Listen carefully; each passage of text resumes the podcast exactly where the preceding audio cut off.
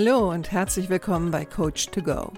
Wer braucht nicht ab und zu mal ein bisschen Unterstützung? Einen kleinen Schubser in die richtige Richtung oder einfach den richtigen Tipp zur richtigen Zeit? Coach to Go möchte dir genau das geben. Und ich bin Heike Beck-Kobau und seit über 25 Jahren berate und begleite ich Menschen als Coach, Autorin und Mediatorin. Und ich würde mich sehr freuen, wenn ich auch dein Wegbegleiter sein darf. Hallo, schön, dass du da bist. Heute habe ich ein Thema, das kommt mit einem leichten Augenzwinkern daher, nämlich wie du als Führungskraft Konflikte am Köcheln hältst. Ich werde dir 13 Punkte vorstellen, die du, wenn du dann Führungskraft bist, nicht tun solltest, weil du damit einen Beitrag leisten könntest, dass bestehende Konflikte unter Mitarbeitern weiter köcheln. Diese Punkte kenne ich natürlich aus meiner tagtäglichen Arbeit. Nicht zu sagen, dass ich mit Führungskräften arbeite, die alle diese Punkte darbieten. Und ich arbeite auch nicht immer mit Führungskräften, ähm, die überhaupt einen dieser Punkte darbieten. Aber es gibt natürlich schon die einen oder anderen. Und wenn ich Seminare gebe, dann erzählen mir die ähm, Menschen auch oft von Führungskräften, die durchaus den einen oder anderen Punkt auf meiner kleinen Liste gut repräsentieren.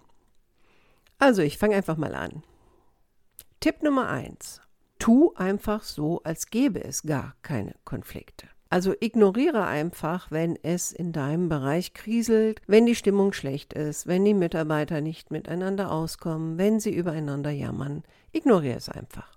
Tipp Nummer zwei: Konflikte herunterspielen. Wenn ein Mitarbeiter oder Mitarbeiterin zu dir kommt und sich über jemanden beschwert oder dir etwas von einem Konflikt erzählen will, dann spiel es einfach herunter. Und da gibt es zwei Arten, wie man das machen kann. Die eine Art ist mit ähm, einem leichten Sarkasmus. Ja, also Beispiel. Ja, es scheint ja so zu sein, als ähm, hätten die Mitarbeiter doch zu viel Zeit in meiner Abteilung. Vielleicht sollte ich ähm, die Arbeitsauslastung etwas erhöhen. Oder du kannst es auch mit Humor machen. Ne? Indem du einfach sagst, naja, seien Sie mal nicht so empfindlich, ähm, so schlimm ist das ja jetzt auch nicht. Tipp Nummer drei. Werde im Namen eines anonymen Mitarbeiters aktiv. Was heißt das? Es kommt ein Mitarbeiter oder Mitarbeiterin zu dir und beschwert sich über jemand anders. Und du läufst gleich los und konfrontierst die Person mit der Beschwerde, sagst der Person aber nicht, welcher Mitarbeiter sich beschwert hat. Und wenn du gefragt wirst, dann sagst du sowas wie, ähm, ja, das spielt ja jetzt keine Rolle. Wichtig ist ja nur, dass wir über diesen Punkt sprechen und dass es eine Beschwerde gegeben hat. Tipp Nummer vier. Lass die Mitarbeiter generell alleine mit ihren Konflikten. Wenn jetzt Mitarbeiter zu dir kommen, dann sage ihnen einfach, dass du das nicht als deinen Job ansiehst, ähm, solche kindischen Konflikte zu lösen und dass das generell hier kein Kindergarten ist, sondern dass du erwartest, dass die Mitarbeiter erwachsen ihre Konflikte lösen. Tipp Nummer 5.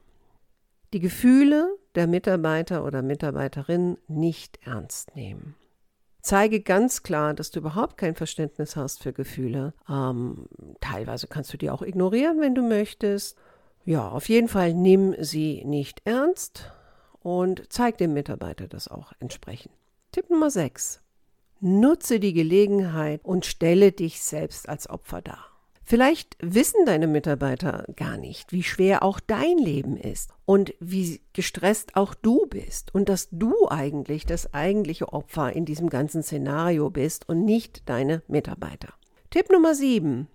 Brüll einfach gleich los. Na, die Mitarbeiter kommen mit irgendeinem Konflikt. Ach, du hast die Nase voll davon. Also hol aus und brüll einfach gleich los und sag denjenigen, dass du einfach keine Zeit hast für so ein Blödsinn und ähm, sie sollen gefälligst wieder an ihre Arbeit gehen und ja, mach dir einfach mal Luft. Warum nicht? Tipp Nummer 8. Mach einen Termin aus mit zum Beispiel zwei Konfliktparteien, dass ihr euch gemeinsam an einen Tisch setzt, um den Konflikt zu beleuchten und zu schauen, wie man wieder zusammenarbeiten kann. Und dann verschiebst du diesen Termin immer wieder. Und am besten mit den Worten, dass dir was Wichtiges dazwischen gekommen ist und deswegen muss der Termin jetzt nochmal verschoben werden. Und das lässt du dann über deine Sekretärin oder deine Assistenz ausrichten oder schickst eine ähm, ganz sachliche Mail. Und wenn du willst, dass das richtig gut funktioniert, dann mach das mindestens zwei bis dreimal. Tipp Nummer 9. Ergreife gleich Partei. Ne? Also seien wir mal ehrlich, es ist doch bei zwei streitenden Mitarbeitern gibt es doch immer einen, den man irgendwie lieber mag. Und wenn ihr schon mal so schön zu dritt am Tisch sitzt, dann ähm, ja, dann hör einfach hin und ähm, ergreif die Partei von demjenigen, wo du sagst, ja, das macht auch für dich Sinn und ähm, das klingt für dich relativ logisch und ja, der hat halt dann recht, nicht? Tipp Nummer 10. Geh einfach unvorbereitet in Konfliktgespräche.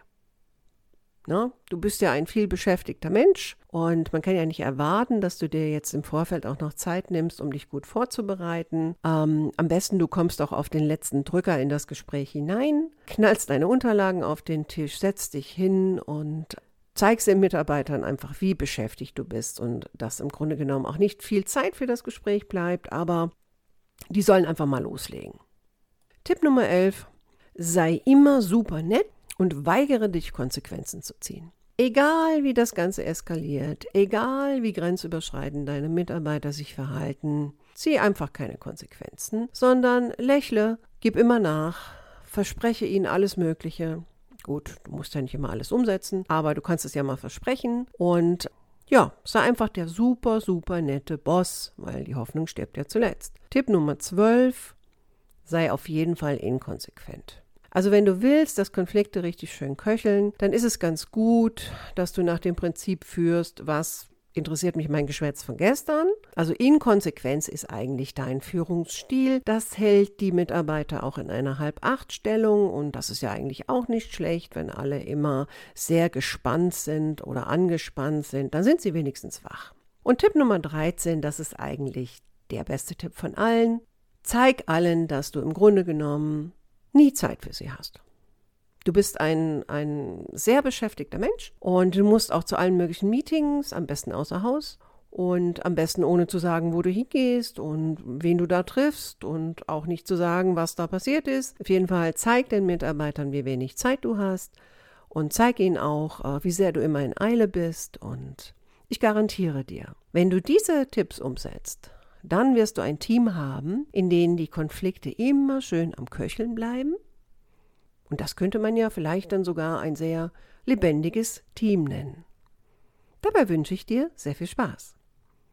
So, du merkst, das kann ich ja nicht so gemeint haben, ne? Nee, im Grunde genommen meine ich das auch nicht so, aber habe alles schon erlebt. Und wenn du jetzt sagst, du möchtest äh, dich Konflikten widmen und du möchtest anders mit Konflikten umgehen, dann brauche ich zu dem Ganzen hier eigentlich gar keine zweite Folge machen, weil du musst einfach das Gegenteil von dem tun, was ich gesagt habe. Also die Umkehrtechnik anwenden und genau das, was ich dir gesagt habe, nicht tun. Und dann besteht schon eine gute Chance, dass du als Führungskraft zeigst, dass du dich den Konflikten in deiner Abteilung, in deinem Team stellst. Und wenn du Unterstützung dabei brauchst, weißt du ja, wo du mich findest. Und ich freue mich, wenn du nächste Woche wieder dabei bist. Vielleicht wieder mit einem etwas ernsthafteren Thema. Mach's gut, deine Heike.